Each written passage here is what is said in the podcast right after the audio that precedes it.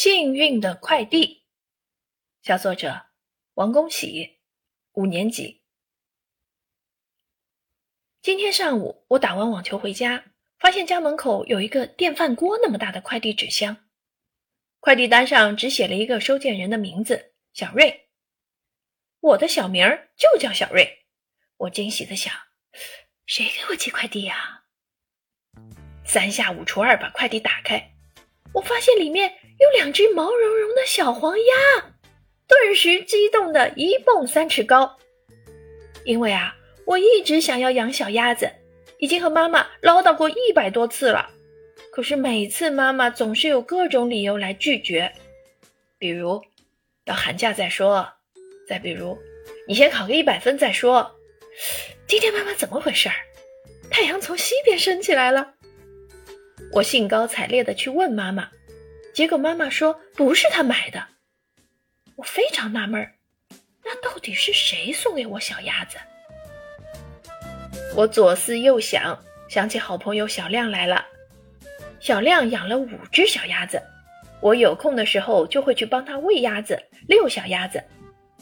小亮知道我非常喜欢小鸭子，会不会是他送我的呢？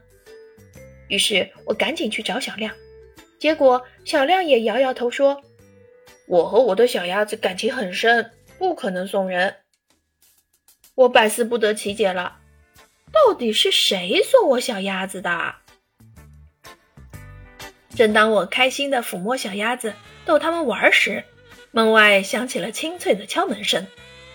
我打开门，看到了管理处的叔叔，他对我说：“有一个业主让我帮忙送快递，我送错了，应该送到五楼，结果送到你们六楼了。”实在不好意思啊，我现在来拿回快递箱。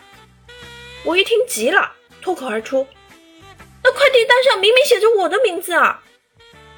管理处的叔叔惊讶地瞪大眼睛：“有这么巧的事？你也叫小瑞，和楼下业主一个名字？原来是闹了个乌龙啊！”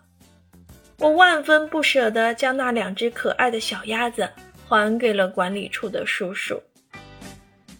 看着我失落、伤心、难过的样子，爸爸安慰我说：“下午我陪你去农贸市场买鸭子。”神秘的快递箱真是我的幸运星啊！我终于可以养小鸭子啦！